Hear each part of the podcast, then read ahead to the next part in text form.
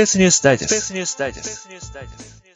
皆さんこんにちは。スペースニュースダイジェストをお聞きいただきありがとうございます。このポッドキャストはインターネット上にある宇宙開発や宇宙科学に関する情報をピックアップしてお伝えする番組です。インターネットラジオ局スペースポッドキャスト .net が映画会社の地下ならぬ山梨県の山中からお送り出しております。お送り出しますのは局長の FA と、ともにゃんです。はい、この二人でお送りいたします。よろしくお願いします。よろしくお願いします。えー、っと、今日はですね、収録え1月29日にやってるんですけど、はい、まあ、なぜこの日にしたかというと、今日はもともとあの、情報収集フェスのね、打ち上げの、はい。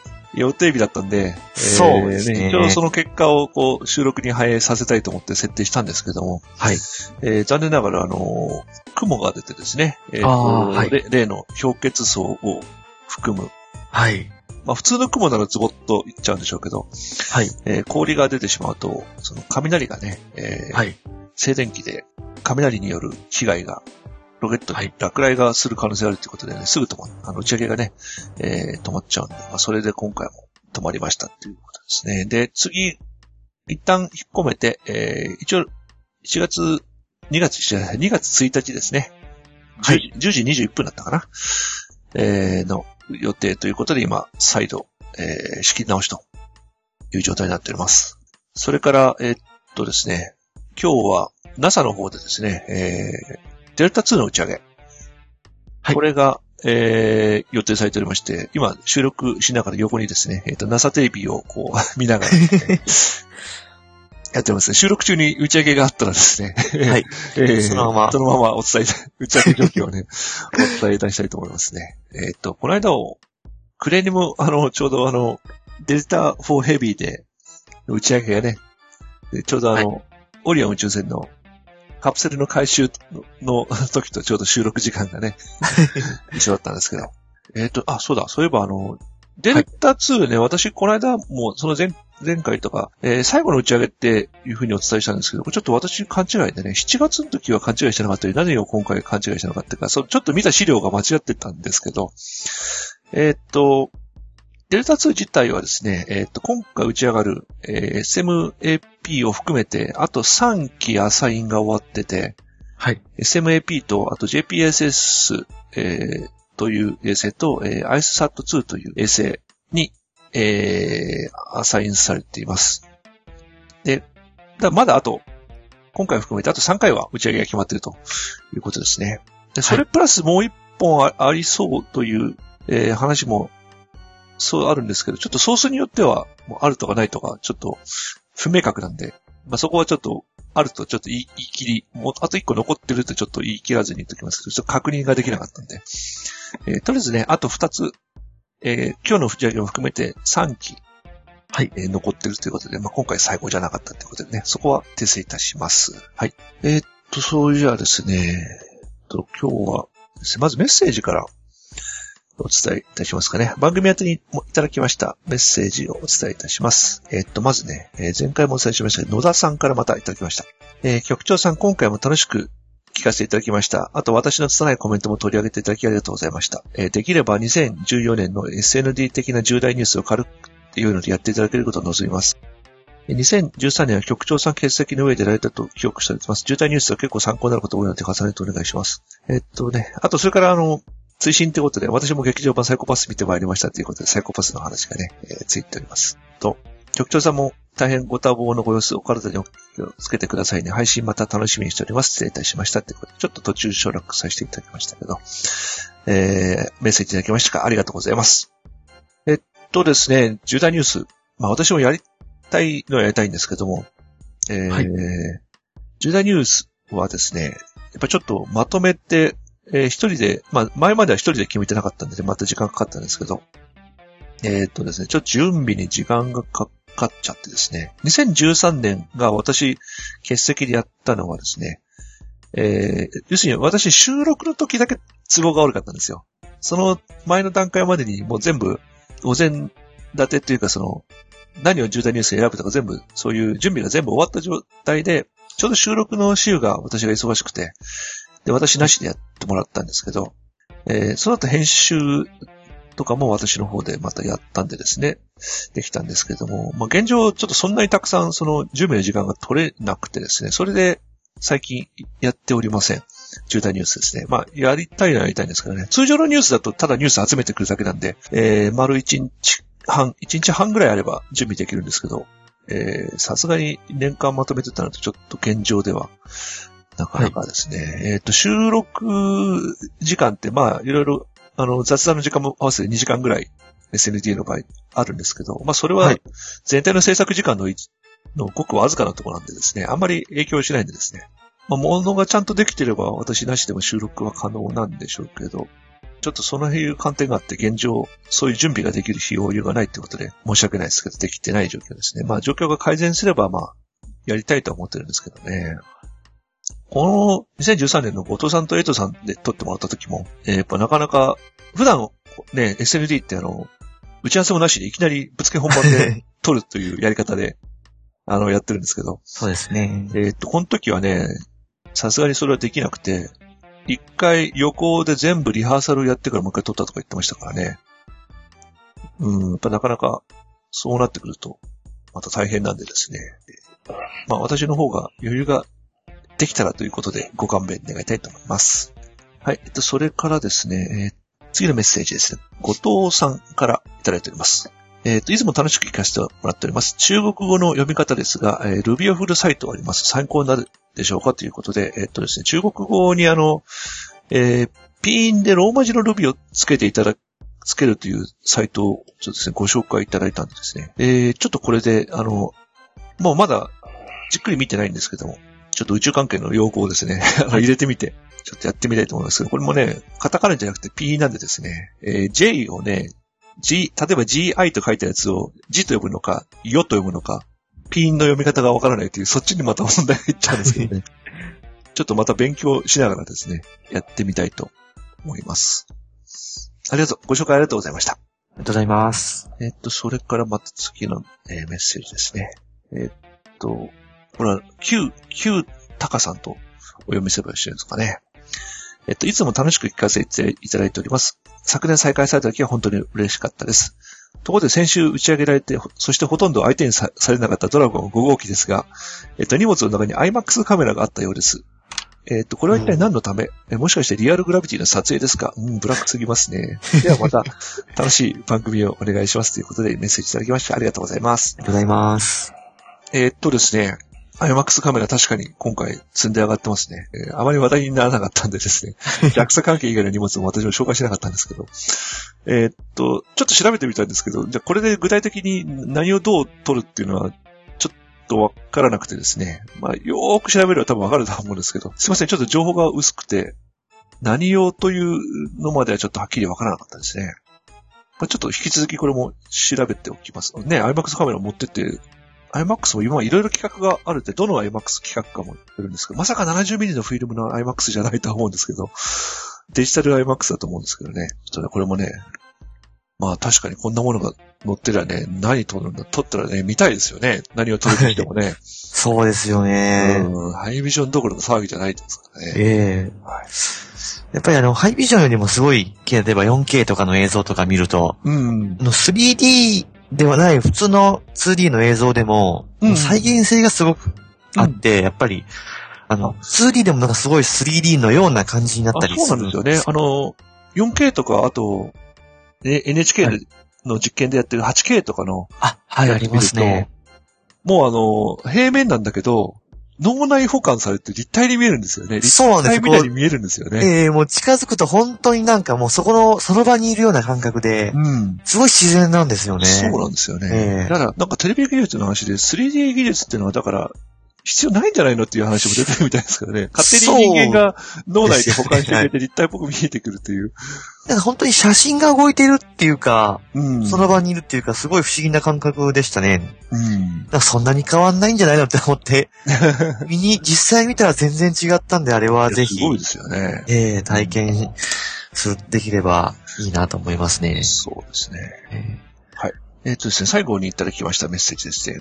えっと、これは、ヘビ、ヘビトーさんとお読みしますかね。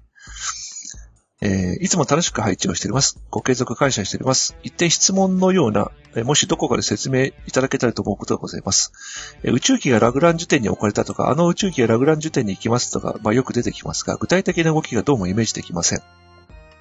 えー静止軌道の静止衛星と地球表面のような関係性で置かれるというのは違うんだろうなというところまでは理解できるんですが、そこから先はわかりません。えー宇宙機をラグランジュ点に配置するとは具体的にどのようにすることなのでしょうかえーご教示いただけましたら幸いです。ということですね。推進、ペンネームですが、カエル母さんがいらっしゃるんです。いらっしゃるので、ヘビ父さんがいてもいいんじゃないかと思いまして名乗ってみましたということでいただきました。ありがとうございます。ありがとうございます。えーラグランジュ点。そうですね。ラグランジュ点の説明をしっかりしてなかったですね。ちょっといい機会なんで、じゃあちょっとラグランジュ点のお話しますかね。はい。えーっと、ラグランジュ点というのは、このラグランジュってのはね、人の名前なんですけどね。えー、ラグランジュさんと、えーっとですね、まず、オイラーさんっていう方がですね、まあ、このうちの5つあるんですけど、このうちの3つを発見して、その後、ジョセフ・ルイ・ラグランジュさんが、えー、2772年に残りの2点を見つけて、同時に、その、えーこの、どうやって計算して解を示すかっていうための条件も緩めたということで、まあ、えーその方の名前を取って、えーラグランジュポイントというふうに言われてます。で、何の点かというとですね、あのー二つの大きな天体、例えば太陽と地球、もしくは地球と月みたいなものに対して、えーものすごく小さなその二つのものに対してほとんど質量が無視できるような小さいものが、えーという三者の間の関係の重力を解いた解なんですよ。答えなんですよね。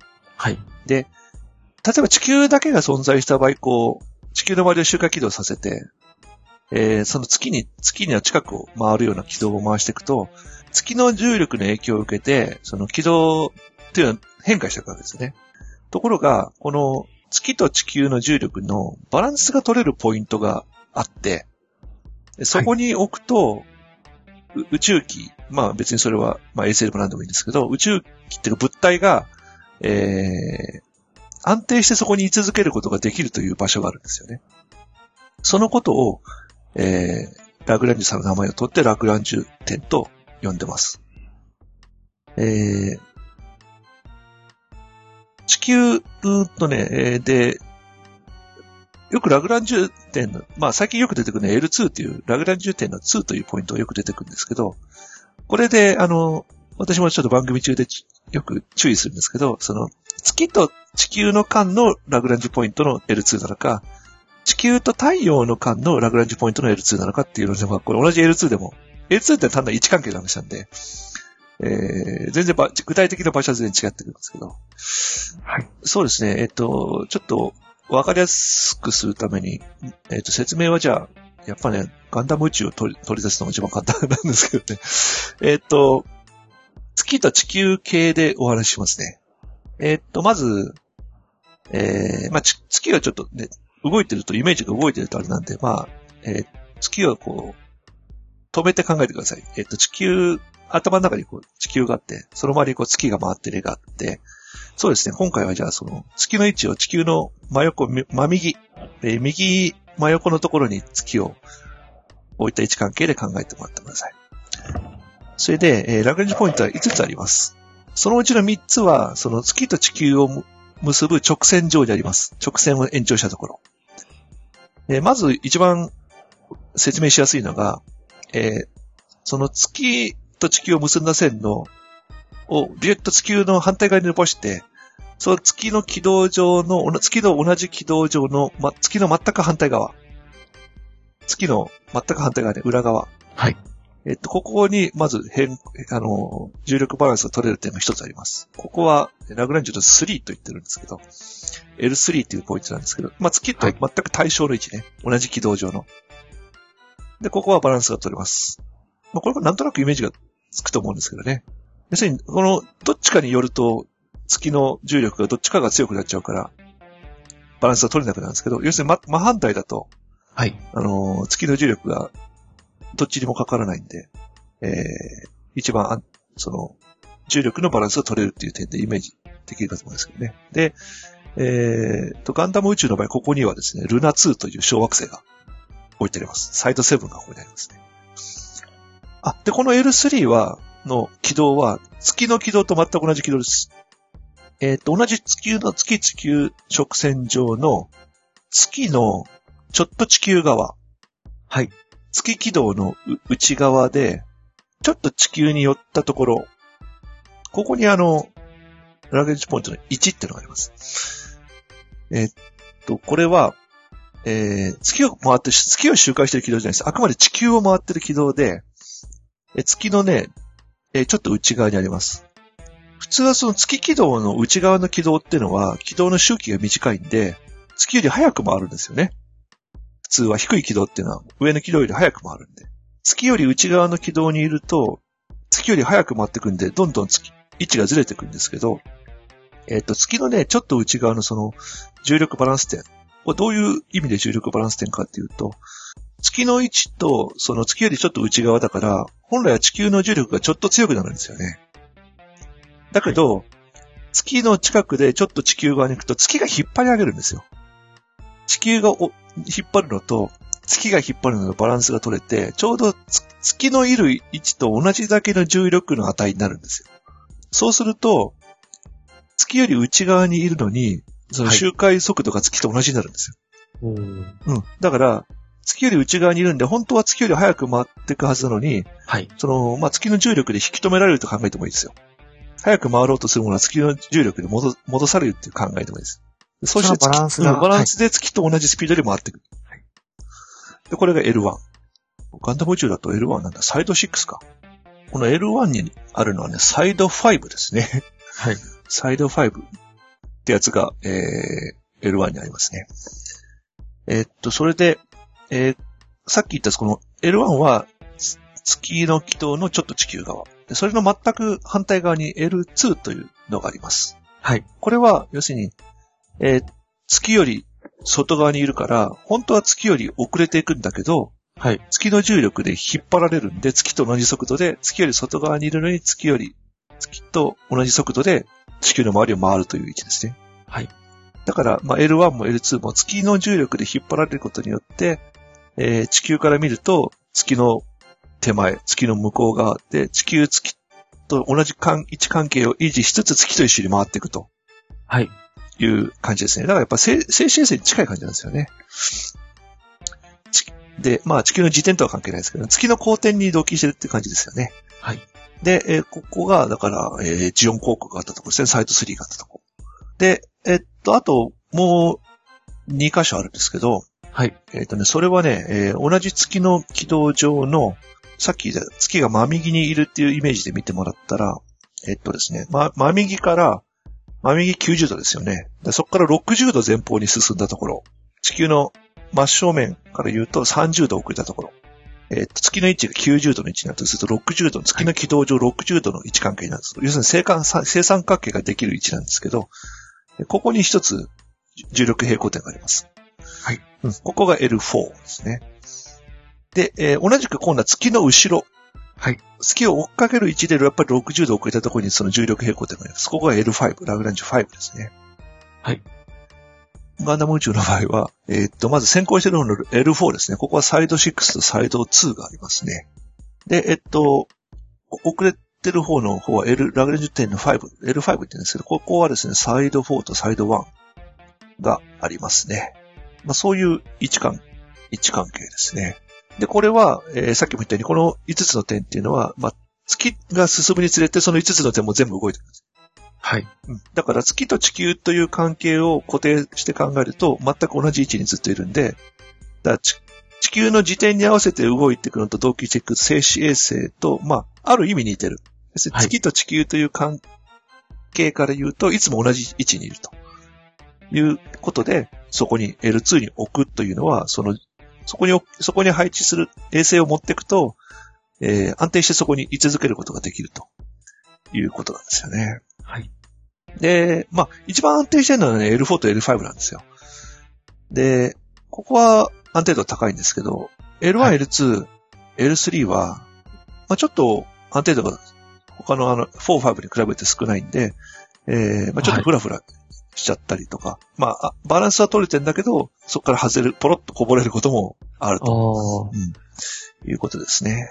静止衛星みたいにちょっと定期的に軌道修正。やっぱりこう、ちょっと軌道修正必要で。で、はい実際にはその点の、点の、て要するに重力変更点だから、それは点なんですよね、その位置は。だけど、はい実際にはその点を、えー、周りをこうぐるぐる回る。その点の周りをぐるぐる回るリサ、あの、軌道にですね、はい。えーハロー軌道とか言うんですけど、もしくはリサージ軌道とかいうこともあるんですけど、まあ、その点の周りをこう、くるくるとこう、小さい円を描いて動くような、えー感じで、えー実際には宇宙機は飛んでるんですよね。はい。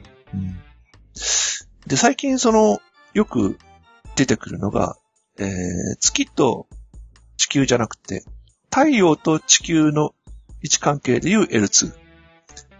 で、これがなんでよく使われるかというと、太陽、地球、L2 ってまっすぐ並んだ位置なんで、常に日食状態なんですよ。はい。まあ、完全な日食の中に入っちゃうと太陽電池使えないんであれなんですけど、ええ。まあ、要するに、特にて低温にして観測しなきゃいけない赤外線系のもの、ダブルマップとか、あと、ジェームズ・ウェッブ宇宙望遠鏡もここに配置予定ですし、はい日本が今打ち上げようとしてます、えースピカ、赤外線天文衛星ですね。これも L2 に置こうとしてて、要するにこの太陽、地球、L2 って並んでるんで、あの、太陽から来る放放射がやっぱりそういう低温に保たないといけないような衛星には非常によろしくないんですよ。はい。で、で、L2 にいると地球が太陽を隠してくれるんで、もろにこうドーンと当たらないんですよね。ただそれだと言っても、あのずっと影の中にいると太陽電池使えないんで、えーまあ、若干その影を出、出、出ながらこう、出たり入ったりしながら行く、こう、やっぱりその L2 を中心としてふらふらと周りを回るような、えーハロー軌道というところに投入するんですけど、ただよく出てくるのがこの L2 なんですよね。で、はやぶさが、あの、はい地球に突っ込まなければ、一旦 L2 に置こうというような考えもあったみたいですね。そうですね。なんか宇宙港の構想みたいな感じで。はい。うん。というわけでですね、今ちょっとね、L2 というのがですね、えーよく登場するんですよね。で、えー実際の天体ってことを考えると、このさっき言ったその軌道上の前方にある L4 と L5。ここにはですね、だから小惑星とかが溜まるんですよ。で、まあはい地球はちっちゃいから、まあそんなに影響がないんですけど、木星、木星、土星、天王星、海王星みたいなでかい惑星のトロヤ点には、その L4、L5 の位置には小惑星が溜まってて、はい。で、木星の軌道前方、同じ軌道、木星軌道上前方60度のところには前方トロヤ群、えー後方60度のところには後方トロヤ群っていう小小惑星が溜まってるんですよね。はい。で、そういう現象がやっぱり起きてる、起きるんですよね。そこにこう溜まってっちゃうんですよ。重力バランスが取れてるんで。うん、こう、そこにこう、今うまく引っかかっちゃって。そうそう、ふらふらふらふら、その木星の重力の影響とかを受けて毎回軌道が変わってったやつが、はい。それは、それはポイントにはまると、もう結局他から、その、ぐいぐいぐいぐい軌道をずらすような影響がなくなるから、はい。そこに溜ま、溜まっちゃうんですよね。でそういう位置なんですよね。地球のどこトロヤ点にはね、別にお大きな天体はないんですよ。だから小惑星が地球のトロヤ点にはないんですけど。ただ、えー、塵がですね、やっぱりはい地球のトロヤ点に、が、うんまあガスとは言わない、その、小微惑星、要するに観測できるほど大きな塊はないんだけど、はい。まあなんかこう塵っぽいのがこうおー。溜まってるみたいなはい。えーような観測はありますね。なんかそのあたりにその、探査機を飛ばして、あうんの地球のトレア点から、なんかこう、ガスの分析とかっていう探査機って今までは特になかったですかね？ないですね。ええうんあの、そうですね。地球太陽系の、のトロヤ点っていうのは今のところ、私もちょっと記憶にないですね。それ特にあんまりあ聞いたことがなかったので、あの、L1 にはい。地球太陽の、地球の前、逆に、太陽を観測するのに、L1 に探査機を置くという話はあります。あうん、L1 はあります。実際前置いてたこともあるし、今もさっき出た、えーっと、デルタの、デルタの次の次に上げる衛星かな？は、確か L1 にあ、はい置い。てなかったっけな。うん。だから L1 に置いとくと逆にさっきの L2 の話と全く反対に、ずーっと 地球から、地球の要するに影に行かないんで、ずーっと地球から通信可能な位置で、なおかつ太陽の方に向いててずーっといるんで、あの、太陽観測するのに非常に都合がいいんですけどね。そうですね。逆、もうずーっとこう、日が見えてるっていうか。そうそうそうはいそう。うん。はい。一応ね、まあ、あの、これはね、言葉だけじゃちょっと何とも言えないんで、あの、ウィキペディアでもいいんでですね、えーラグランジュ点ちょっとググっていただいて、そうするとさっき言ったその5つの位置関係がこう図で、図図で見ていただければ今の説明がよりわかるかなと思いますね。ちょっと言葉だけでこれ全部言うにするのはちょっと難しいと思いますね。そうですね。結構、はい。アニメとか見るときも、はい。この図を頭に入れておくとなんか結構どこに何があるのかっていうのがそうですね。わかりやすいかもしれませんね。あの、ガンダム見てても図が出てこないんで、ああ、うん。あの、い位置関係よくわからないんでですね。はい。うん。まあ、例えばあの、ファーストガンダムなんかでね、あの、はい。地球連邦軍があの、ソロモン要塞を叩きますよね。でソロモンはですね、えー L5 にあるんですよ。うん。で、アーバーワクー、後で出たんドモンって名前が変わりましたけど、これは L2 になるんですよね。L2 なんだけど、サイド3とはまた別のハロー軌道に乗ってるみたいなんですけど、あ、まあ、なんですかね、あの、宇宙物の常でですね、あの、なんで先にそこ叩かなきゃいけないかってよくこう分からなかったりするんですけどね。うん。ヤマトが太陽に出てくのに、えー火星寄って木星行ってとか言って、あっちこっちあっちこっち太陽系内を行ったり来たりして、はい。太陽系出てくるんですけど、一直線で行けよとかって思うんですけど。うん、まあちょっとご都合上そうはなってないという、物語のご都合上そうはなってないんです。スイング、スイングバイということで。はい。ですね。まあワープできるから、えどうとでもなるということなのかもしれない。ラグランジュ店って言えば、最近ですと、あの楽園追放で、ああ、そうでしたっけ、あの、はい、あの、えっ、と、元々のディーバがある位置と、はい、はいはいはい、あの、えっ、とジェネ、ジェネシスアーク号うんうん。がちょうど、えっ、と、L3 と、確か L1 はいはい。の関係にあって、L1 の方にディーバがあって、おー、なんでこう地球を挟んで反対側に隠してあるっていう、なるほど。あの話がありましたけど、あそうですか。はい。L1 とはまた随分不安定なところに入って 確か L1 だったと思うんですけどね。えーっと。なので、L1 なので、もしかしたらその、太陽電池？ん？それは、えっ、と、かな？地球太陽、地球太陽の L1 と L3? 地球付きああ、ですか。確か月、地球付きだったと思う。地球付きですよね。そうすると、あの、地球付きの位置関係は太陽に対してぐるぐる回るから、はい。うん、あの、太陽の光は問題ないと思うんだけど、はい。うん。なので、うんただ確か L1 の位置に置いてあったと思うんで、ああ、そうだ。はい。なんで、そこか、そこからそう隠せるっていうことで、なるほど。うん、例えば、確かに L1 から L3 は見えませんからね。はい。うん。なので、あの、あの図が頭に入ってると、なるほど。どこにあるのかっていうのが結構わかりやすいかもしれないですね。なるほど劇中ですとやっぱりガンダムと同じで、うん。その、で図が出てこないので、なるほど。はい。そうですよね。えっと、施設の実態は、ディーバは、月地球ラグランジュの L1 ですね。はい。はい。そこにこう、巨大サーバー群として、なるほど。はい。はい。えっと、というとこで、一応、あの、メッセージの方はね、今回、以上となっております。今回ね、たくさんいただきましてありがとうございます。ね。ありがとうございまたねす。ぜひ、また皆さん、今みたいにね、質問みたいなの構いませんね。えーえーぜひメッセージをお送りください。あ、あのね、ひ一言ね、みたいなものでも全然ね、えー構いませんので、あの、はい非常にね、私たちもね、いただきますとね、パワーがつきますので、よろしくお願いします。よろしくお願いします。はい、えっと、それでですね、えっと、今回打ち上げはですね、えっと、一件だけなんですよね。えっと、今回打ち上げ結果としてはですね、えっと、アトラス5ロケットで、あの、軍用通信衛星のマウス3、はい成功しています。えっと、アトラス5551ですね。2014年1月20日の20時4分、日本時間、2014年1月21日の10時4分に、えーケープカメラで空軍基地の、えーアトラスですから41、スペースロンチコンプレックスの41番から打ち上げられております。でロケット順調に飛行し、約2時間53分後に衛星を分離しておりますね。はい、2時間53分。じゃあまたちょっと、中途半端な時間。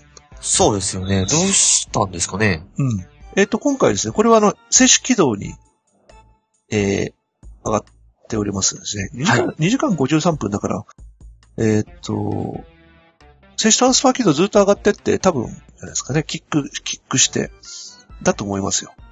2時間半だと。はい。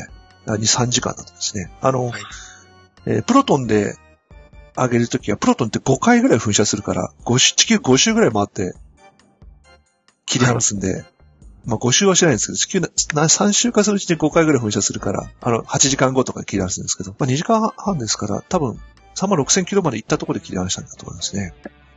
ミュオス、マウス、ミューオス3ですね。海、一応、海軍で運用する通信衛星で、えー、っとですね、これすごいですね。静止軌道から携帯電話を通信するという衛星なんで、えー、それでこんな巨大なものなんです。アンテナがすごいでかいんですよね。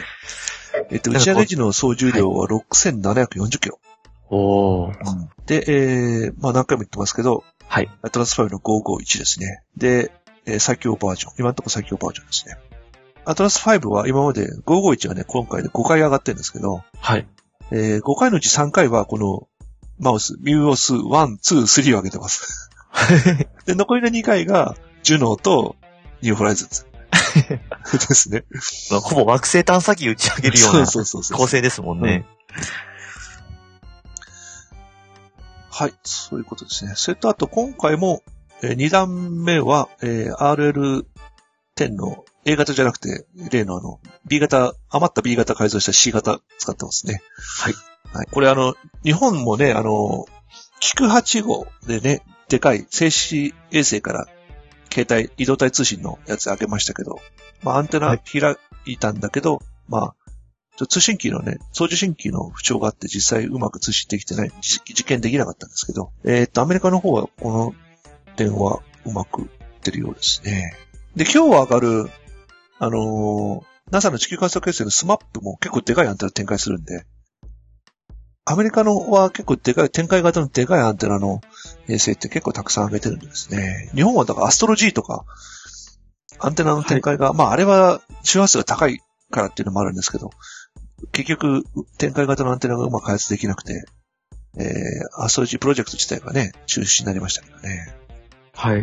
まあそういうところ、まあその周波数の違いはあるから、まあ一概に単純な比較はできないんですけど、やっぱり、軌道上で巨大なアンテナを広げるっていうのはやっぱアメリカに一実の長があるのかなと。まあ、何しろ、軍用の衛星であの、主銀島衛星とかコミット衛星というその防除衛星なんかは、地上から見るとどう考えても100メートルぐらいあるものが静止軌道にあると。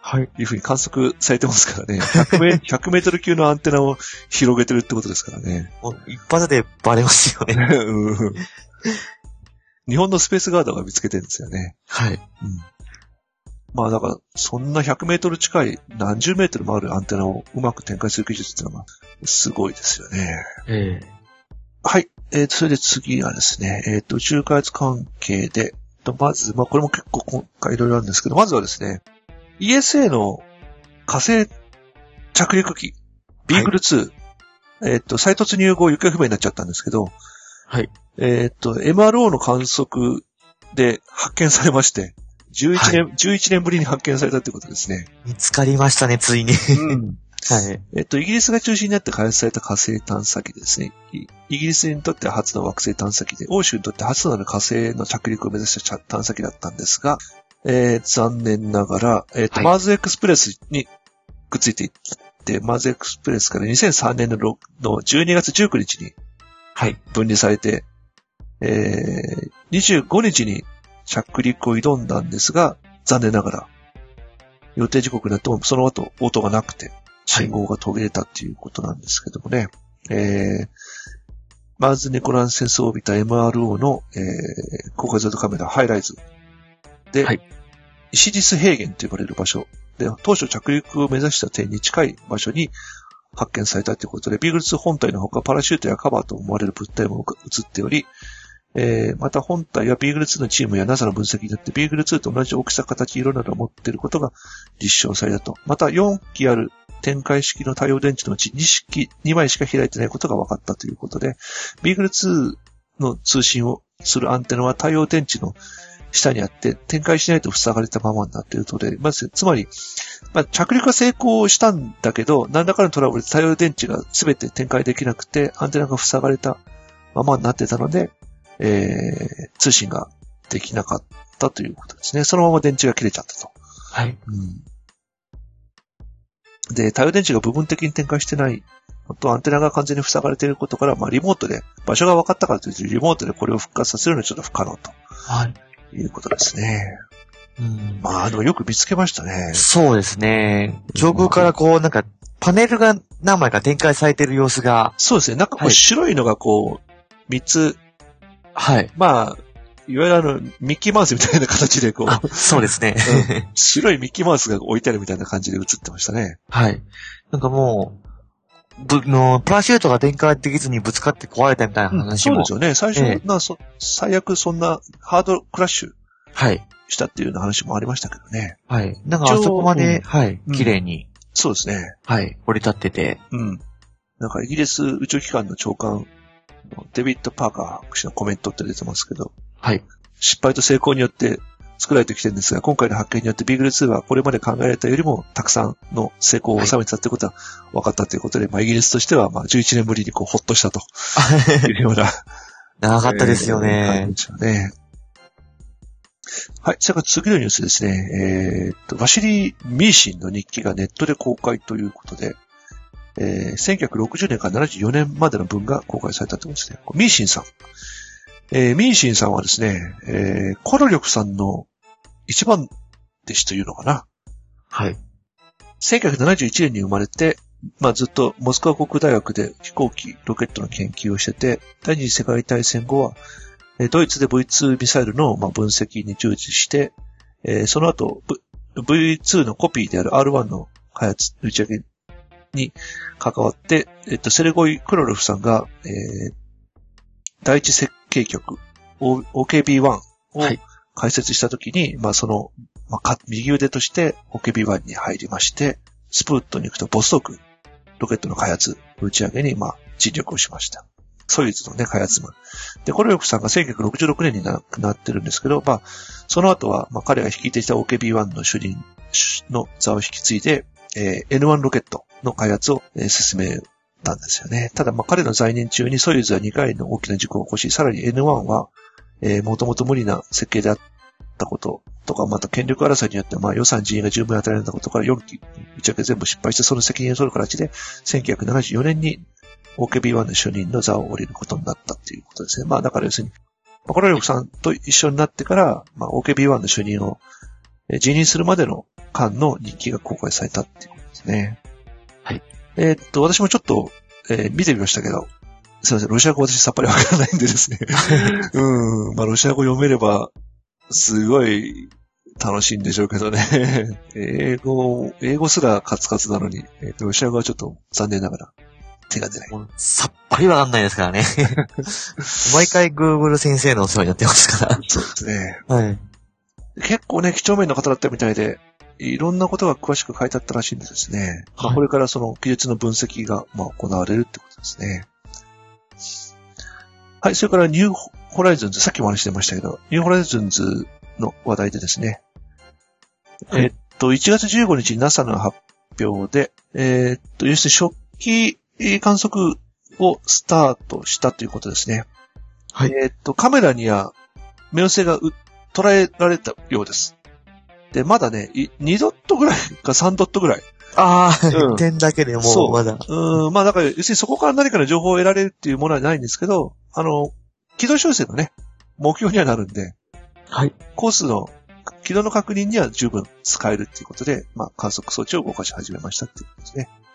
で、2月、もう、もう、もうすぐ2月ですけど、2月頃から、まあ、観測を徐々に始めていくということで、7月14日に最接近ということですね。はい。えっ、とね、冥王星探査って、まあ、遠いというのもあるんですけど、もう一つ要件があって、なかなかタイミングが難しいんですよ。今回は逃すと、はい。次のチャンスまで遠い、また何十年とか100年とかいう単位で。そうです。だいぶ、チャンスがないですもんえっね。とね。で、まあ、なんでそんなチャンスがないのかっていうと、あの、冥王星の軌道って、地球とか他の惑星がの軌道が存在する面、行動面に対して軌道傾斜角が、角度がついてるんですよね。はい。で、今、ちょうどその冥王星が、ちょうどその傾いたやつが、ちょうど地球とかの、木星とかの軌道がある、この行動面のところにちょうど差し掛かってるんですよ。で、今行けば、はい。その距離分だけで済むんですよ。で、それ、で、行動面から離れた時に、冥王星に行こうとすると、距離プラス、その、軌道傾斜角を変更しなきゃいけないんで、その、行動面と違う軌道傾斜角にその探査機を投入するってものすごいエネルギーが必要なんですよね。はいあの、番組でも何回も話しますけど、例えばね、太陽を極北極から観測したりとか、ユリシーズとかなんかいうのも、わざわざ木星まで飛んでって、木星の重力スイング倍で行動面を離れるようなはい。軌道変更したんで、もし、行動面と違うところに投入しようとすると、まあ、今回も、まあ、木星スイングバイを使ったんですけど、まあ、木星でスイングバイするときに、行動面を離れる向きに、木星の重力使って、加速して、軌道傾斜を変えるというようなことを多分やんなきゃいけないんでしょうけど、それでもやっぱり、た、多分、エンジンのパワーがもっとかかるんで、今の同じ速度で行くと多分、もっと時間かかっちゃうんでしょうね。冥王星まで届くのに。まあ、距離もありますけどね。まあ、そういうことなんで、今は冥王星に探査機飛ばすのには非常にいいタイミングということで、それに合わせて2006年に飛ばしたということですね。これもね、楽しみですね。はい。それから次ですね、えー NASA の探査機ドーンが、えーっと、次の目的地、準惑星ケレスの、はい、写真を捉えたっていうことですね。まあ、これもあの、まあ、ぼんやりした、まだ写真なんですけど、まあ、これもあの、はい軌道修正に使われるっていうことですね。えーっと、1月13日にケレスから38万キロの位置から撮影されたもの。まあ、ちっちゃいですからね。まあ、それぐらいはい38万キロって、月と地球ぐらいの距離ですけど、はい。えー、まあ、それでもまだ鮮明じゃないってことなんでね。と、今のところケースの到着は3月6日ですね。これも楽しみですね。ケース到着後は1年かけてケレスの周回軌道で観測を行うところですね。はい、それからですね、次、ロシアの組織の話なんですけど、ロシア連邦宇宙庁、統一ロケット宇宙会社で統合して国営ロスコスモス社が誕生ということで、えっ、と、1月22日、ロシアの宇宙機関にあるロシア連邦宇宙局ロスコスモスと、あと、国営の統一ロケット宇宙会社で統合させて、新たに国営ロスコスモス社を発足させたと発表したということですね。はい。えーっと、ロシア連邦宇宙庁って、まあ日本でいう JAXA とか、あの、アメリカでいう NASA に相当する、まあ国の機関だったんですけどね。ロシアになってから92年からロシア宇宙庁、それからロシア航空宇宙庁、で、現在ロシア連邦宇宙庁という形ですね。2004年から今の名称、形態なんですけど、これと、製造する会社ですね。これも今までバラバラだったのが、2014年の3月15日に統一会社っていうのを発生発足してるんですよね。えっ、と、エネルギア、ソユーズ宇宙船を作ってるエネル、あの、RKK エネルギア社、それからプロトンやアングラロケットを作ってる、えー、フルニチョフ、それからエンジンを作ってるエネルゴマッシュとかいうのは別々の会社だったのを、統一ロケット宇宙会社ということで、まあ、ですか合併したっていうかですね、同じ資本の中に、同じグループにしたと、えー、同じ統一資本の中にグループ会社にしましたという感じなんですかね。でこれと、はい。この、ロシア連邦宇宙庁を一体化させたっていうことで、まあ日本で言うと、JAXA と三菱と IHI が、えー、と三菱電機、東芝 NEC が、の宇宙関係のやつがみんな一緒くたになったというようなイメージだと思うんですけど、えー、そうなんだってことですね。これでも、民間会社を一緒にするのはまだわかるんだけど、国さ、国営のその機関と一緒にするメリットって、なよくわからないんですけどね。まあ、もともとでも共産の時は別に企業は全部国営だったんで。まあ、国営企業、うん。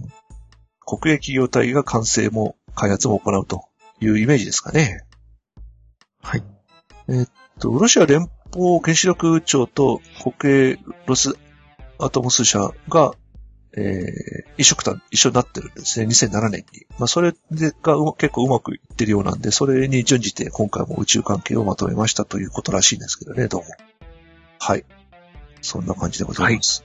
えっと、それから、スペース X 社がですね、ファルコン9ロケットの着、着艦？着地？えー回収試験の失敗時の映像公開ということで、まあ、前回配信した時にはまだ公開されてなかったんで、えー、どんな状態で落ちてくるのかわからなかったんですけど、これ、最初は静止画で公開されて、その後動画が出ました。で、2000、えっ、ー、と、今年の1月10日に行われたその着陸実験なんですけど、えっ、ー、と、動画を見るとですね、ロケット、船からちょっとずれたところに斜めってガーッと降りてきて、で、減速してギューって一回こう、止ま、止まるんだけど、傾きを直そうとしてエンジンを傾けて噴射するんだけど、傾き直さないでそのまま横にシューッとすっ飛んできて、一回、一回こう速度がぐーっと落ちたのがまた加速して、台線のコンテナのとこにドーンってぶつかったっていうような感じの動画なんですけど、でも、台線の横まではきちんと落ちてきてるんですね。あれがだから傾かずに降りてきてれば多分うまくいってると思うんですよね。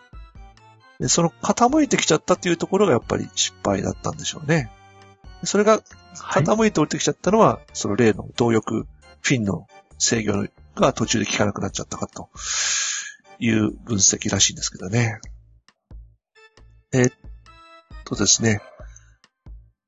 で、次に2月8日、今のところ2月8日以降の予定で太陽観測衛星ディスカバーを搭載したファルコン9の打ち上げを予定しておられて、その際に、えー、今回、一段の回収にまた挑むということで、まあ、サードウェイを5割増しで搭載ということですね。うん。まあ、あとどれくらいで成功しますかね。まあ、そうですね。次あっさり成功しても全然おかし、あの、疑問には及ばないです。思わないですけどね。そうですね。うん、ポーッと成功しても別にびっくりはしないですよね。おー、できたか、みたいな。そうですね。まあ、多分、はい、今年中には成功しそうな気がしますね。遅くとも。そうですね。うん、早くて来月で。そうですよね。うん、そうですよ。遅くともなんか、秋ぐらいに突然うまくいきましたみたいな。うん、そうですね。ありそうですよね。うん。はい。ちょっと楽しみですね。やっぱこの、何回も言ってますけど、このスピード感がすごいですよね。そうです。なんか、今までの宇宙開発で、なんか、ゆっくりのんびりした感じの、うん、5, 5倍とか6倍ぐらい早いような気がします。本当に。そうですよね。あ、はい、えー、っと、デルタ2、スクラブ出ました、はい、スクラブ。今日の打ち上げは中止。あら、風とか言ってますね、なんか。風ですか？どうなんです風ですかねなんか、ニコ生で若干風かなみたいなコメントが流れてきまして。ちょっとね、私、はい、えー、っと、音止めてたんで、あれですけど、えー、アッパーレベルウィンズですね。風ですね。強風。制限、風、風速が制限を超えちゃったようですね。はい。で、えー、っと、今回、ウィンドウが短いんで、3分ぐらいしかないですよね。ああ、うん。だ今夜の打ち上げは中止ってことですね。24時間後。はい。えー、っとね、えー、っと、今回、ちょっと話が NASA の、えー、スマップに移、移っちゃうんですけど。はい。なんでこんなに、あの、えー、ウィンドウ短いのと思って、まあ調べたんですけど、まあ別に8レーンに投入するわけじゃなかったようです。ただその、はい、えー、スマップ衛星その地球の表面の水の状態を観測するんですけど、まあ、それをこう観測するのに、やっぱりある決まった時間帯に必ず上空を通過するような太陽同期準回帰軌道を投入したいということで、まあ、その時間をきっちり、えー、しておきたいということで、正確な時間に打ち上げたいということになっているようですね。はい。えっ、ー、と、それで、まあ、しょうがないですね。明日の打ち上げですね。はい。はい。で、話が戻って、で、スペース X 社がですね、今度、あの、ファルコンヘビーの新しいムービーが公開されました。ファルコンヘビーっていうのは、ファルコン9バージョン1.1の1段目を3本束ねたやつですね。えー、っと、これの動画が新しくなって、どこが新しくなったかというと、えー、この3本が全部、あの、戻ってくるというはい。動画で、えー、台線に降りるんじゃなくて、これもやっぱりあれですよね。地形から見るとケープカナベなんですよね。発射の射点の脇のとこに戻ってきてるように見えるんですけど。はい。これ全部戻ってくるとすげえなと。3, 3機、3機ですし、センターの1段目本体と両脇のついてるブースターが全部戻、フライバックで戻ってくるっていうのも、なかなかあの動画見てるとなんかすごいなーっていう、ただ単にもうすげえなとしかコメントがないんですけど。えっと、ただですね、えっと、ケープカナベラルまで戻ってくるようにすると、打ち上げ能力が7割ぐらいになっちゃうらしいです。要するに戻ってくる分の燃料使う分、打ち上げ能力が減ると。あー、なるほどですとね。いうことで、えーはいスファルコンヘビーの最大打ち上げ能力は、えー地球低軌道 LEO に、えー53トン。はい。静止トランスファー軌道に21トン。静止トランスファー軌道に21トンですよ。すごいです。最近のでかい人口、さっきのでかいでかいと言ってても6トンですからね。はい。6.7だから7トン弱か。静止トランスファー軌道に21トン。むちゃくちゃですね、本当に。えーっと、火星繊維軌道に、火星繊維軌道に13トン投入できる。あー、でかいローバーが遅れますね、本当に。そうですね。だから地球低軌道に53トンだから、ええ。ミールぐらいだったら2回で上がっちゃうってことですね。すごいですね、本当に。えーっと、まあだから53トンのの6割掛けだとしても5、6の30トンは上がるってことですよね。そうですよね。うん。まあそういうことで、あのーはいまあスペース X ね、資金も集集めなきゃいけないんで、はい。あのーか、かっこ、かっこよすぎるというか、なんというか。すごいですね。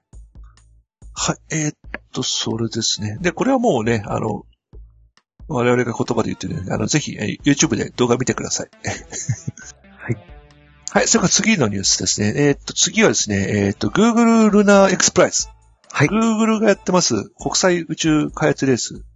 月面に民間開発の、純粋民間開発の無人探査機を着陸させ、着陸地点から500メートル以上走行し、指定されたクオリティの動画や静止画を地球に送信するというミッションを、えー、早もん勝ちで Google が展開しております。優勝賞金が5000万ドルだったかな。というレースです。はい。で、ただですね、やっぱり、優勝しないとお金がもらえないと、純粋な民間だとなかなかできないってことで、中間賞っていうのは、要するに、ここの時点までに、Google が設定した技術的な、その、マイルストーン。それを達成したところは、えー中間賞として資金を出しますよという、えーのがありまして、はい。今回ですね、昨年の12月に中間賞の審査がありまして、えー日本からエントリーしております、えーチームハクト。はい。えーチームハクトがですね、えーこのうちの、えチームハクト自体はですね、あのーローバーだけをやってます。チームハクトは。それで、あの、ランダーとかを開発してるチームと組んで、えー他のチームと組んでやろうという挑戦ですね。でチームハクトは、自体は2機のローバー、えーローバーだけを開発してるチームなんですよね。で、えー今回のその中間賞のモビリティ部門、要するにローダーが500メートル走りますよというところの達成状況を中間段階で確認されて、えーこれのチャレンジを行いまして、えー見事、えークリアということで、えー中間資金として賞金50万ドル。はい。まあ、今のレートで6000万円ぐらいですか？おー。えーこれが開発資金として、まあ、Google から、えーはい。提供されましたと。いうことで、合わせて、えーその受賞に伴って、えーまあ、クリアできたということで、スポンサーがつきまして、あら新たな大きなスポンサーということで、えーまず、IHI、はい。それから、えージグソー株式会社、えーっと、ビッグデータアナライズ IT マネジメントのリーディングカンパニーということで、インターネット関係の会社ですね。まあ、この2社がですね、はいえー新たにスポンサーとしてつきましたということですね。えーっと、ハクチームハクトが作っておりますのは、え2機の月面探査ローバー、ムーンレイカーと、えーテトリスですね。まあ、これもですね、ちょっと口で説明するの難しいんですね。はい。えーっと、ちょっとネットの方でチームハクトを検索していただきまして、えー見ていただいた方がいいかな。ですね。えーっと、まあ、全体としてはですね、今回、えー5チームが、えー取ってるのかな。えーっとですね、ランダーとかをやってるところ、えっと、今回ですね、えっと、ランディング部門に1億ドル、1、1、じゃ100万ドル、えーモビリティ部門に50万ドル、イメージング部門に25万ドルという、それぞれクリアしたら、そのだけの、えー資金が提供ということで出ております。で、ランディング部門はアメリカの、アストロボティック、それからインドのティームインダス、それからアメリカのムーンエクスプレスというところがランディング賞を取っています。はい、で、ハクトが取ったモビリティは、アメリカのアストロボティック、それから日本のハクト、それからドイツの、えー、パートタイム、えー、サイエンティスツというチームがモビリティ部門を取っています。それからイメージング、撮影の部門はアメリカのアストロバイオティック、それからアメリカのムーンエクスプレス、それからドイツの、えー、パートタイムサイエンティスツというチームが取っておりまして、だからアストロボティックチームは3部門とも取っておりますので、えー、100、えー、175万ドル取ってるんですよね。という計算なんですよ。で、ハクトはモビリティのとこだけ取ってんなんで、50万ですと。はい、うん。ということで、えー、まあ、ハクトはもう、ランディング自体やってませんからね。まあ、そういうことで、えー、まあ、だからハクトの場合どうなんでしょうかね。ランディング、だからハクトの場合、ランディングまでどっか他にやってもらわなきゃいけないんですよ。ああ、うん、そうですよね。うん。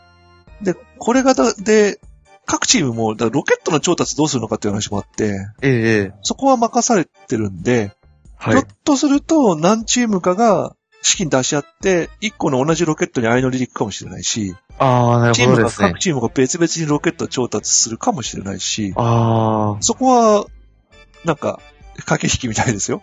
その資金と。うん。なるほどですね。同じロケットに乗っていくと、要するに分割でみんなで割り勘でいけるから安く、ロケットの調達は安くなるんだけど、ええ。その代わり、月に着くまでみんな相乗りだからそこに差はつかないんですよね。あ、そうですよね。うん。月かうん。まあその辺もあって、はい、えー、その辺も、その資金の調達とそのどういう風な手段でじゃあ月まで行くのとかいう。で、ハクトなんかランディングもやってないから、ランディングを別のとこから調達するか、もしくは別のチームに相乗りしてっていう話になるんで。そうですよね。そのまま、いけ、単品でいけないですもんね。うん、そうなんですよ。はい。まあ、その辺も、もう、あって、まあ、駆け引きも予断が許さない状況と。はい。いうことのようですね。はい。それから次はまた日本の話で、えー、っと、まず政府系の話ですね。予算絡みの話なんですけど、はい、まあ前回もちょっと話しましたけど、えっ、と、まず文部科学省の宇宙開発部門の2015年政府予算、平成27年度予算なんですけど、宇宙開発関係に1541億円が計上ということで、新規事業としては防災安全保障に貢献する人工衛星の開発に82億円ですね。広域高分解の観測での災害の把握、国土管理や講義の安全保障、の分野で活躍できる先進工学衛星の開発とともに、観測衛星から大容量のデータ通信を可能とする光データ中継衛星の開発に着手するということですね。えっ、と、先進工学衛星の開発に51億円、光データ中継衛星の開発に31億円。それから、えー、新型機関ロケットの開発に125億円。まあ、まあ、俗に H3 と言われてるやつですね。はい。えっと、それから、えっと、産学間の密接な連携により安全性、環境適合性、経済性の重要なニーズを対応し、国際競争力向上に直結する次世代航空機の研究開発していることで33億円計上ということになってますね。はい。まあ、これもあの、細かいミッションの話出てきましたら、またね、それぞれお話してありますけどね。えっと、それから防衛省の、えー、宇宙開発予算関係なんですけれども、えー、と、まあ、まずは従来からやっております X バンド通信衛星スーパーバード C2 の後継機を整備するための準備。それから、衛星通信システムの妨害対策に関する研究。それから宇宙監視システムはアメリカがやってます、あの、宇宙飛んでるデブリとかの観測ですね。これを、まあ、日本もカウンターパートでやります。自衛隊がやるということになりましたので、それの研調査研究費用ですね。えっ、ー、と、それからあの、新しいセンサーをえー、安全保障用のセンサーの開発ってことで、中赤外線と遠赤外線で2発超の赤外線センサーを開発して、えー、防衛省が開発して、えー、先ほど出ました文部科学省と JAXA がやってます先進航空衛星にセンサーだけ相乗りで載せるということを行って宇宙空間での実証研究を実施すると。それから、えっと、エロス2第1、2号の画像を、まあ、防衛省としても安全保障でも使いますよという話ですね。それから、今話してました、エロス2なんですけど、エロス2のですね、CIRC 観測データを公開ということで、はい、えー、CIRC 観測データって、まあ、何ですかって話なんですけど、はい。えー、っとですね、第1、2号っていうのは、あの、まあ、第1、1号は光学センサーとえーレーダーがあったんですけど、第一2号 L2 はですね、基本的にはパルサー2ってレーダーだけなんですけど、はい。えちっちゃいですね、小型の赤外カメラと積んでます。えーしこれが CIRC 地球観測用小型赤外カメラなんですけど、えーこれの主目的はですね、えー森林火災の検知なんですよ。はい。うん。あの、東南アジアとか、あとアマゾンとかで、結構、もうね焼き畑とかですね。はい。うん、そういう、あと自然火災とか、そういうあの森林の面積減少に伴うような、えー、火災火事。まあ、自然にできたものとあと人間がつけたものもあるんですけど、焼き畑禁止されているところで焼き畑でこう、アマゾン伐採して燃やしてとかいうのも発見できるっていうことなんで、まあ、このための観測データを取ってたんですけど、まあ、これの、えー初期チェックアウトがえー終了して、えー観測データの公開が始まりますということですね。それから、えーっと、昨日記者会見があったのかな、はやぶさ2の初期運用の状態について JAXA が記者会見を行って、栗中先生と吉川先生が、えーはい。記者会見。これはこう中継私も見ましたけどね。まあ、まあ、一言で言うと順調ですと。はい。いうことですね。えっ、と、4エンジンの状態もすべて順調、水力も、えー予定通り出ていると。で、一番調子がいい B 号機を、4エンジンについては A、B、C で4つあるんですけど、まあ、B 号機については温使わずに温存していくと。で、行きは A、C、D の3台で基本的に行くということで、まあ、どっちにしろあの、4エンジンは同時には3機しか使えないんでですね。えどっちにしろ1個は使わないんですけど、まあその使わないやつをどれにするかって話で、まあ B5 機は使わないと。一番パワーが出てたみたいですけどね。まあ一番調子のいいのを温存すると。えーっと、前回の初代ハイブさんの時はですね、A 号機が確か使用用の性能が出なかったんですよね。で、はい。使わなかったというか使えなかったということで、まあそれを予備に回して、まあ最終的な期間の時にはその、A, A 号機をなおかつ、あの、クロス運転して動かして地球に帰ってきたんですけど、まあ、とりあえず ACD の3つを使って運用して、もし何かあったら B 号機を使うというような体制ですね。それから他の機器、えー等々も全然問題なくですね。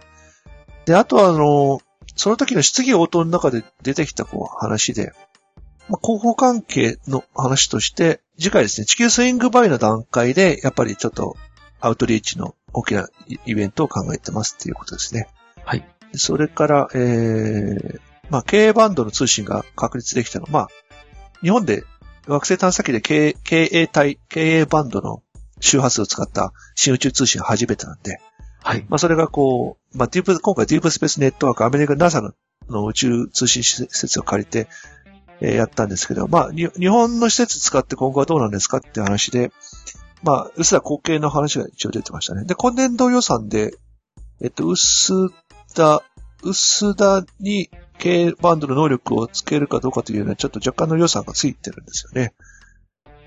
で、まあ、薄田の64メートルのアンテナにつけるのか、アンテナを、えー、アンテナ面を K バンドに対応するものに取り替えるのかも、はたまた、う薄田局を作り変えるのかとか、まあ、はい。最終的にどうするのかな、まだ全然決まってないんでしょうけど。そうですね。今のところ、うん。なんとも進んでない状態。そうですね。だそうですねまあちょっとね、その辺の話もちょっと出ましたね。はい。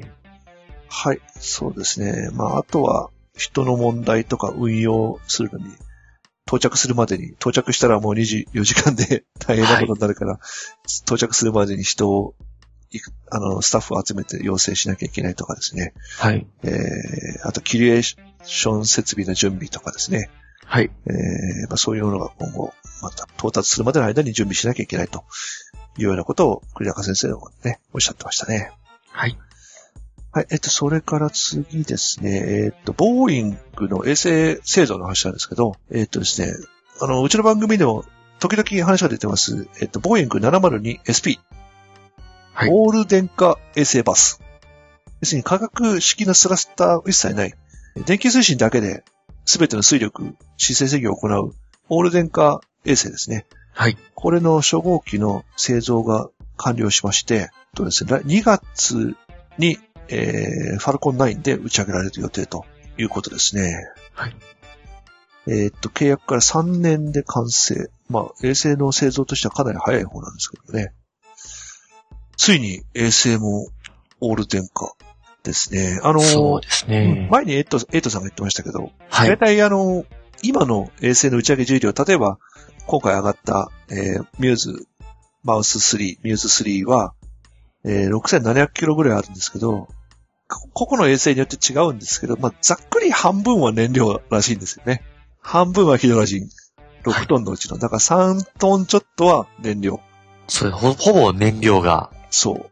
ええうん結構なそう重。量占めますもんね。そうなんですよね。で、これがだからオール電化にすると、多分キセノンを何百、何百キロもいらないのかなキセノン100キロぐらいで行くのかなはい。うん。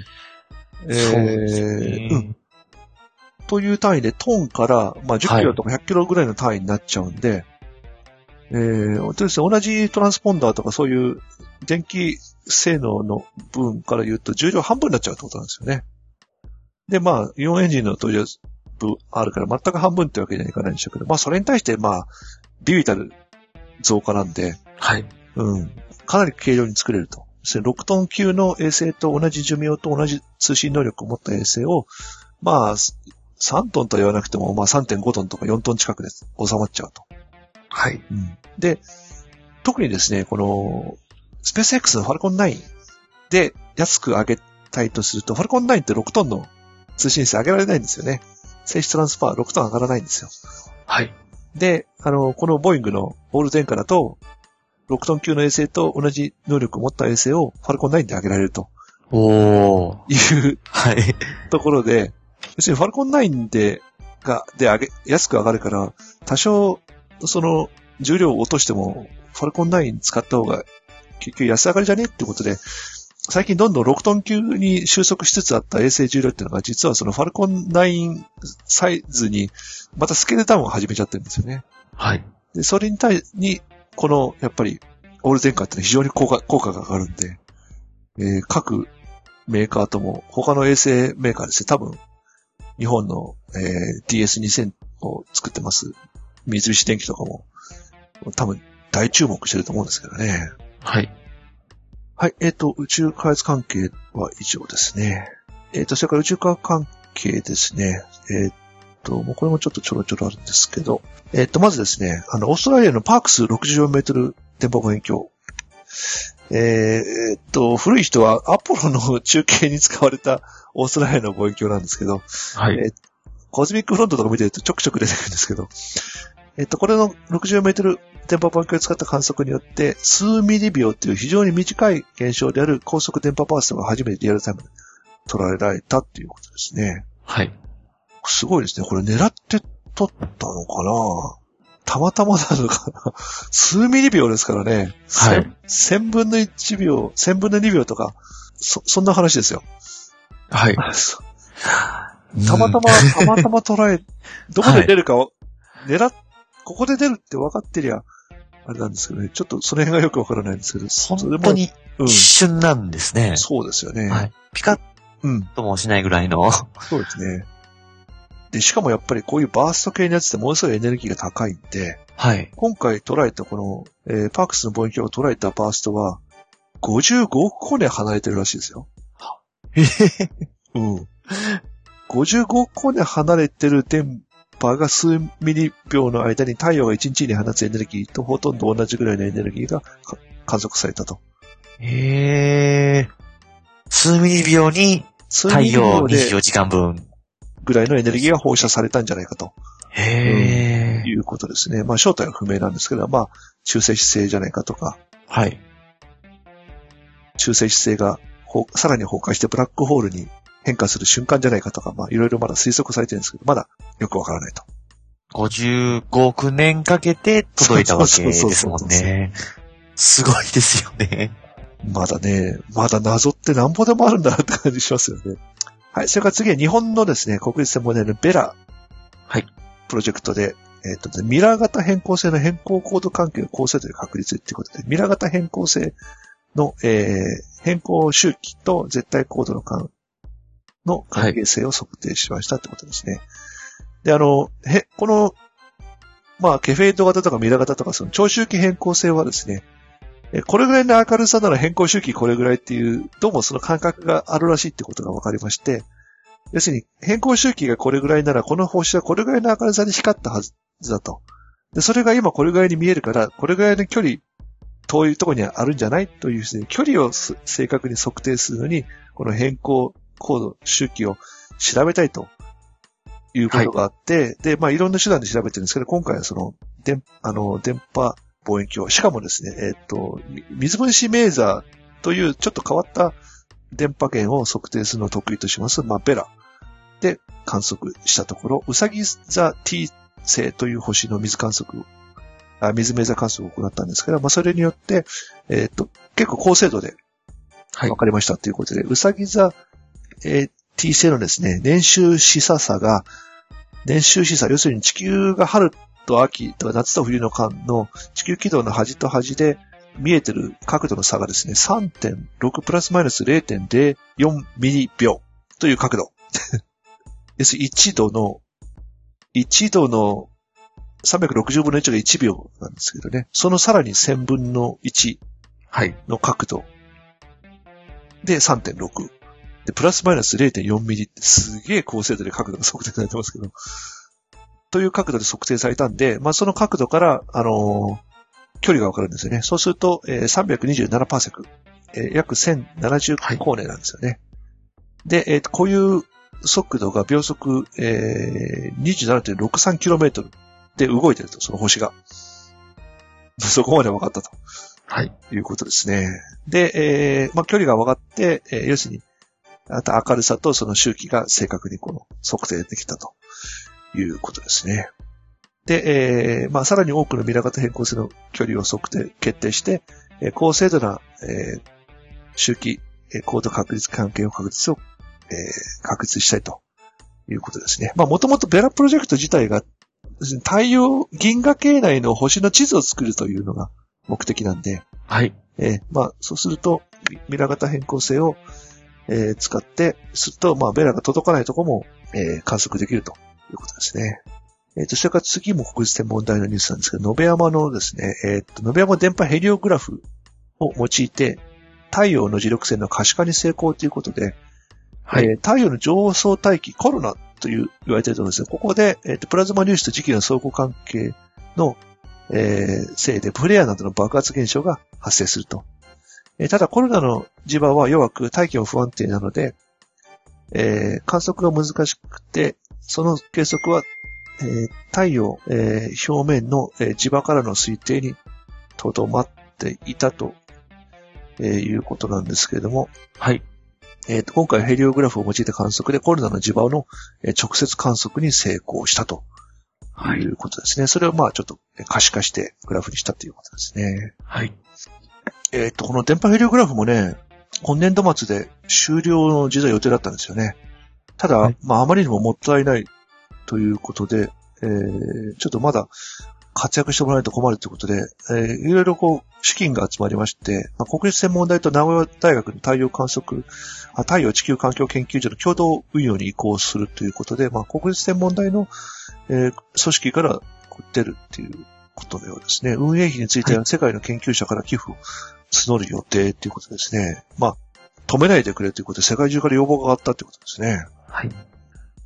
はい、それから次はロゼッタの観測の話なんですよね。えっ、と、ロゼッタ、えーチュリュモフゲラシメンコ彗星に追跡しながらぐるぐる回って、周りからこう観測してるんですけども、サイズ、総質量はおよそ、およそ100億トン。はい。えー大部分は密度、えー100、1500から2000キログラム、1立方あたり1.5トンから2トンぐらいのはい。密度だと。はい。まあ、水と氷、あまあ、氷と塵ですね。で、7、80%は空洞部分があるため、全体の密度は1立方あたり、えー、470kg。あ、結構、なんか空洞あるんですね。で、氷と塵の塊が緩く集まってスカスカな構造じゃないかっていうことが分かってきたと。で、あのー二つくっついてる、要するにあの、ラバーダック形状なんですけど、これが一個の天体が削れたのか、二つがくっついたのか、まあ、よくわからないということなんですけど、えっ、と、最新の情報でロゼッタの撮影見ると、この首のところに亀裂が入ってるんですよね。はい。で、折れちゃうかもしれないとかいうコメントが出てましたね。ひょっとすると、太陽に近づいていくと。ちょうどそのガスがですね、この二つの、この首のところから結構たくさん出てるらしくて、えーこれで最悪二つに分離しちゃう可能性もあるみたいですね。で、えっと、表面については日の当たる北部を中心に全体のおよそ7割を撮影済みで、えー表面は大きなくぼ地、ポロポロしているところ、滑らかなところ、岩石状など様々な表面状態が見ることができるはい。ということで、えーっと、北の方、今、北側、まあ要するにどっちが北かっていうのは、まあ、あれですけど、北側の方が今、太陽光を多く浴びていて、氷の気圧とともに塵が出てるんで、まあその塵が噴射した塵が、まあ自分自身の重力で再び積もってるんで、えー、塵が積もってるところについては滑らかと。で、お厚いところは数メーター積もってるということですね。はい。まあ引き続きね、えーはいロセッターからね、どんどん生の情報が、えー出てきますね。えっと、現在、うん。はい。水星の活動については、6月現在で毎秒0.3リットルぐらい水が放出してる。8月で毎秒1.2リットル。徐々に増えてきてるっていうことですね。で、まあ今、今現在どうなのかな、それよりまた、さらにね、4ヶ月も経ってますからね。どんどん新しい情報が入ってくるのが楽しみですね。はい。はい。それから、えっ、と、また日本なんですけど、えっ、と、長野県基礎観測所の超新星探査プロジェクトで、えーこ昨年11月から今年にかけて、えっ、と、また4つ新たに発見して、同プロジェクトによる小惑星発見数は通算22個になったということで、それからもう一個通、えー超新星話題で、板垣さん、山形県の板垣光一さんですね、アマチュアの、えー超新星ハンターですね。はい。えー超新星、えー 2014EF を発見し、100個目、通算100個目、えーっと、すでに101個目も発見してるんですけど、もう100個見つけちゃいましたということで。すごいなということで。はい100個はすごいですね。100個はすごいですよ。何年かかってるんだ ?50、50年です、50お年。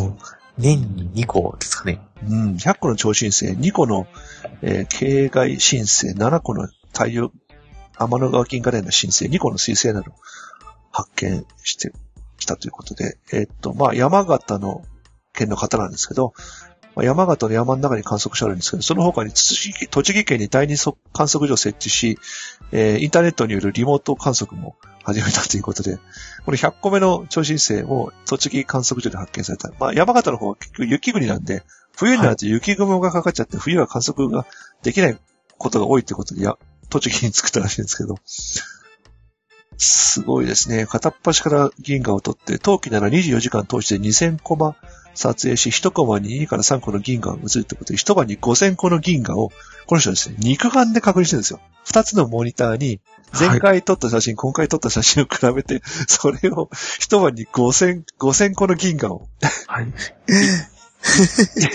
1秒に 1,、はい一枚見ても5000秒かかってるんですよ。すごいですね。一晩で5000個。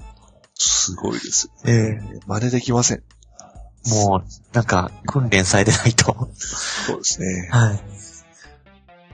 なんか、ほぼ神経衰弱みたいな感じなんですかね。そう、そうですよね。パッパカパッパカパッパカやっていくんでしょうね。はい。あの、最近はですね、あの、超新星発見、そう、サーベイプロジェクトってコンピューターで画像をこう比較して、ええあの前回の撮ったやつと今回のやつで明るい星がないかとか、こう画像をこうええ分自動的に。自動分析するんですけど、はい。田垣さんの場合、単にパソコンの画面に今2つのモニター、2つ並べたモニターに同じ銀河の絵をパッと出して、それをパパッと見て、あ、あるないってこう、肉眼で判断してる感じ。素晴らしい。はい。はい。それからですね、えーっと、系外惑星の話なんが2つですね。で、1つはですね、230光年彼方の系外惑星で、えー輪があるリングを持つ系外惑星を見つけたらしいんですよ。ただこのリングがとてつもなくでかくて、土星のリングの200倍あると。はい。いうのを発見しましたってことですね。すごいなと思って。まあでも、リングってね、土星のリングも、なんで土星だけリングがあるのとか、そのリングの寿命とかね、リングたまたま今、今リングがあるという説もあるし、いや、もうこのリングはたまたまできちゃったんだけど、えー、継続的に維持されているからずっとあるだろうとか、まあそこもまあ、まあ、まだはっきりしてないんですけど、えー、どうなんでしょうかね。とりあえずこの200倍のリングっていうことなんで、まあこれからその衛星系が作られていくんでしょうねってことで、リングとして残る部分と、あとはその合体してって、それが全部衛星になってくでしょうね。はい。まあ、それが、公転周期が10年なんで、その、地球とその、その系外惑星が回ってる恒星との間にその星が来ないと観測できないんで、トランジット法なんで。で次にトランジットが起こるのは2017年なんで、またその時にもう一度観測しますということらしいですね。それからアイオワ大学の発表で、ケプラーの観測ですね。えっ、と、こと座の、こと座の方向117光年からやったのケプラー444という星に地球サイズの惑星が5個見つかったということですね。で、このケプラー444っていう、444っていう星は、えー、っと、すごい古い星で、寿命がですね、112億年と想定、推定されてます。はい。宇宙年齢が138億年しかないんですけど。お112億年というわけなんで、実際1個の天体としても相当古い、観測した中でも相当古い方の星だったんですよね。はい。太陽だってまだね、50億年弱しか経ってないんだから、えー、そのぐらいの頃からもう星がちゃんとあったっていうことで、それが多分、その頃から多分、惑星も多分あったんでしょうね。まあ、初期山川銀河における惑星ケースの歴史の紐解く手がかりとなりそうって話ですね。はい。それからですね、えー、っと、中性子星にですね、はい。ラムダシグマグザイという、ハイペロンと言われるバリオン。バリオンですね。まあ、陽子と中性子の仲間ですね。要するにクォーク3つでできる、できてる複合粒子ですね。えー、陽子中性子はアップクォークとダウンクォークだけできてるんですけど、このラムダシグマグザイっていう3種類は、ストレンジクォークというクォークが含んだ、含まれた粒子なんですよ。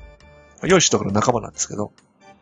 で、通常の我々いる地球上ではストレンジクォークと寿命って極めて短いんで、ストレンジクォークからできた、その、粒子、複合粒子っていうのは、まあ、瞬間的にしか存在できないんですけど、えー、要するに中性子星の中みたいな極力、極端な圧力のでかいところでは、継続的に発生して、そこにこう、寿命を維持してる可能性があるっていうことで言われてはいたんですけども、えー、今回ですね、高エネルギー加速研究機構で、えー、軽中間子という粒子の放射線をダイヤモンドに照射することで人工的に具材を、えー、生成させて、約8000万枚の画像を分析した結果、窒素の原子核に具材が吸収された超原子核を発見発見したということで、その原子核内の引力を測定すると、原子核と具材が互いに電磁気力の30倍の強さの強い力で引き合っていたということで、高度な高密な中性子の中に具材が、陽子中性子と互いに強く結びついて存在できることがほぼ確実となったということで、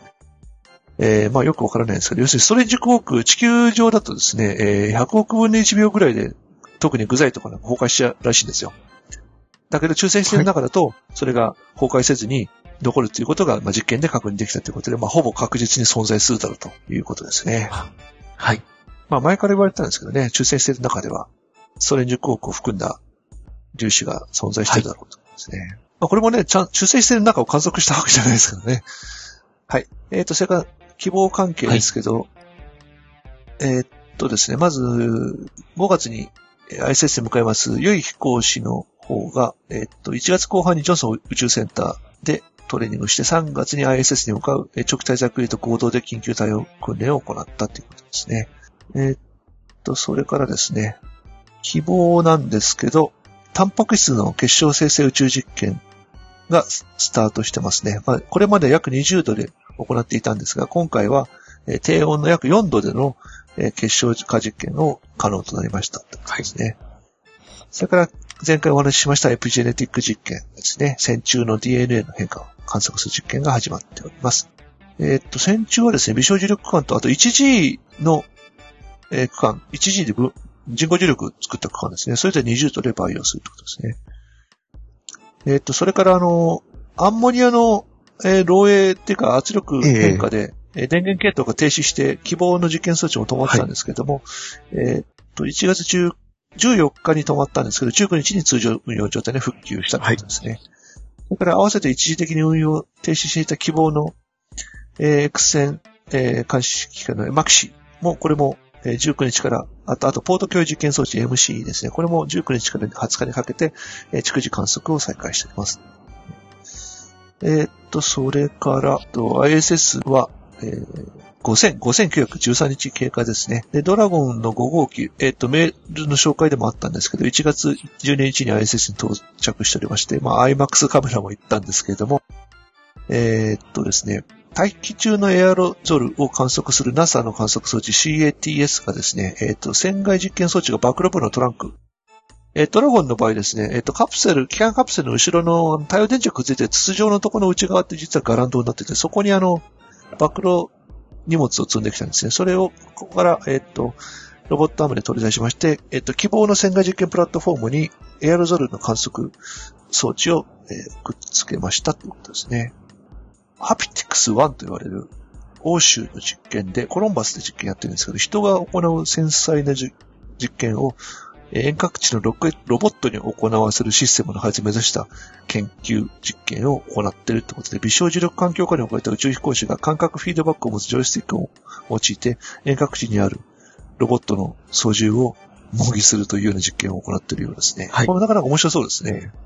えー、っと、操縦者にフィードバックをさせる仕組みを取り入れた装置としては宇宙で初めて使われた。要するに、えー、まあ、普通のこうリモコンだと、向こうで確か何かにこう、負荷がかかっても別にこっちの操縦装置にはわからないんですけど、これはフィードバックさせるんで、向こうで何かこうギュって確か重いものとか持ってちょっと動きが遅くなったらこっちも重くなるとか、そういうフィードバックが組み込まれてる装置だそうですね。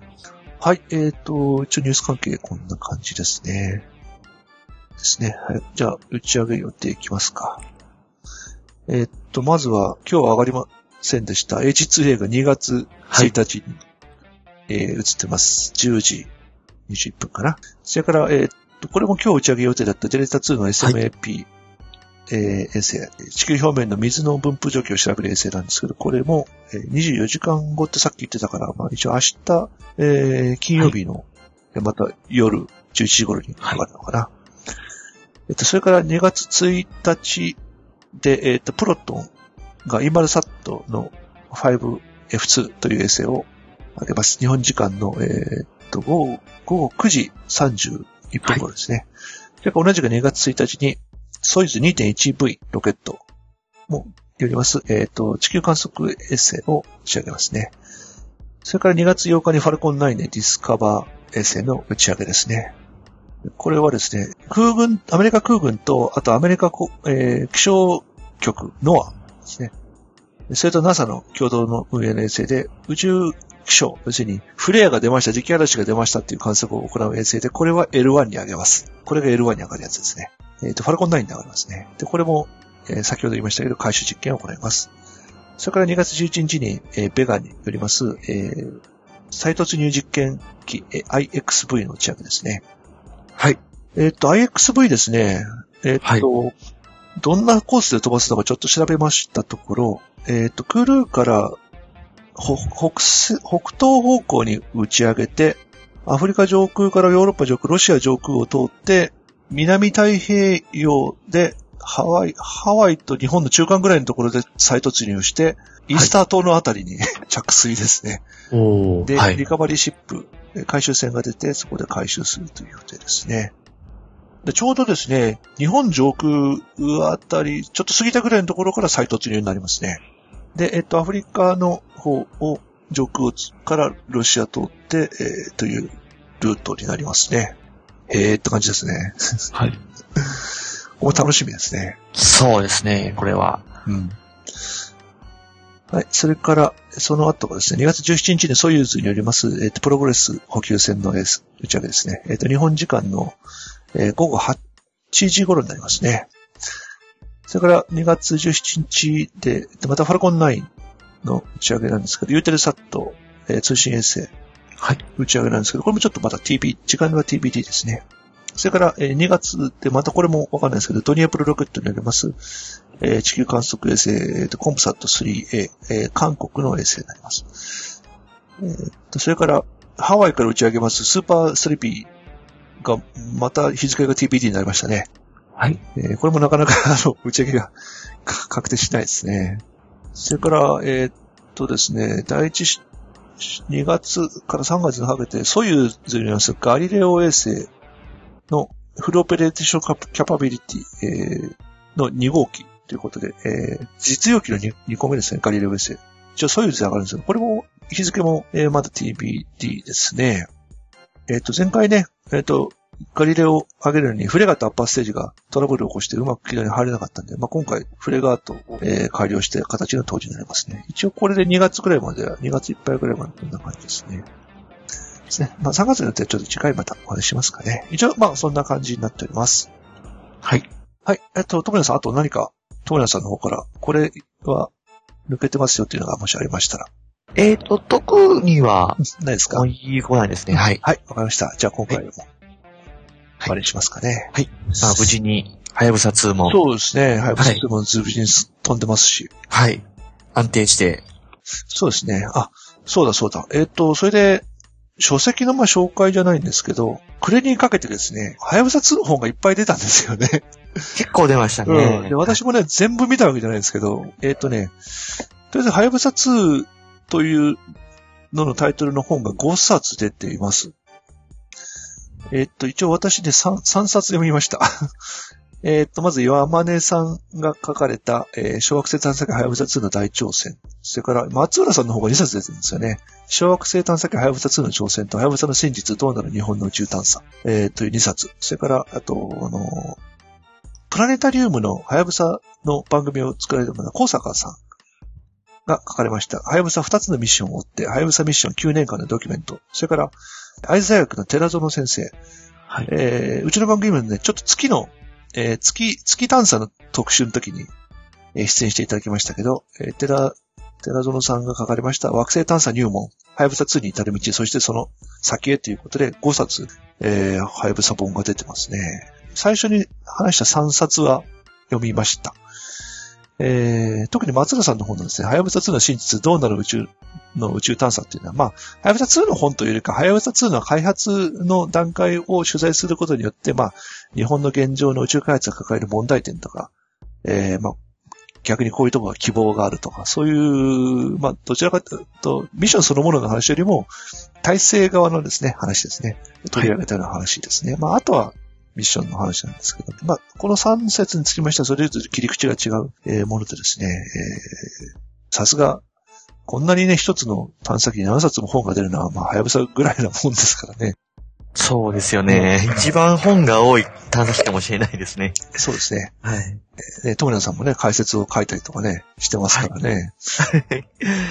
というところで、えーっと、まあ、一応この5冊についてはリンクを貼っときますので、まあ、もし、えーよろしければ、えー番組のホームページ、あとは、あの、iTunes の方にもリンクはの、この音声データの方にもリンク貼りますんで、iPhone とかからもリンク辿れるようにしておきますんで、えーもしよろしければ、えーそちらの方からご購入いただければいいかなと思いますね。それから、はやぶさ本じゃないんですけど、もう一つよ読んだ本でですね、えっ、と、イプシロン。